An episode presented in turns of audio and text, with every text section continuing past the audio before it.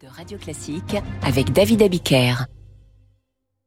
Le point du jour comme chaque matin avec Franck Ferrand, juste avant 8 heures. Aujourd'hui, la date du 7 septembre. Bonjour Franck. Bonjour David. Bonjour Alors, à tous. Vous m'avez dit vouloir parler du 7 septembre 1882. C'était il y a 141 ans. Oui, le jour où Thomas Edison, vous savez, le savant américain, à l'époque il a que 35 ans, Edison, il illumine pour la première fois quelques rues de New York à l'électricité. Mmh. Retenez bien la date, 1882. Deux ans plus tôt, il a fait breveter sa première ampoule électrique, mais vous savez qu'à l'époque, le filament des ampoules était en bambou et ça finissait toujours par euh, griller euh, au bout d'une trentaine d'heures, Bah, généralement. pas. Bah oui.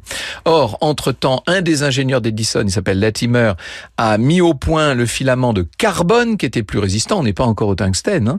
et ça va faire sa sensation à l'exposition de Paris sur la fée électricité. Donc ce, ce fameux 7 septembre 1882, Edison s'apprête à changer la vie de l'humanité. Oui, on peut dire, parce que vous imaginez, pendant tous ces siècles et ces millénaires, le mal qu'on avait eu, notamment en, en période hivernale, à vaincre l'obscurité, Edison inaugure ce qui sera la première centrale électrique de l'histoire le 7 septembre 1882. Il peut donc éclairer tout le quartier de Wall Street à Manhattan, 1400 lampes, et puis dès l'année suivante, ce sont près de 500 immeubles new-yorkais qui seront équipés. Et puis euh, ça commence par New York, mais bientôt ce sera Londres et Paris, bien sûr. Vous savez que le courant d'Edison était continu et qu'il ne va pas parvenir à l'imposer face au courant alternatif, qui est certes un peu plus dangereux à utiliser, mais nettement moins cher.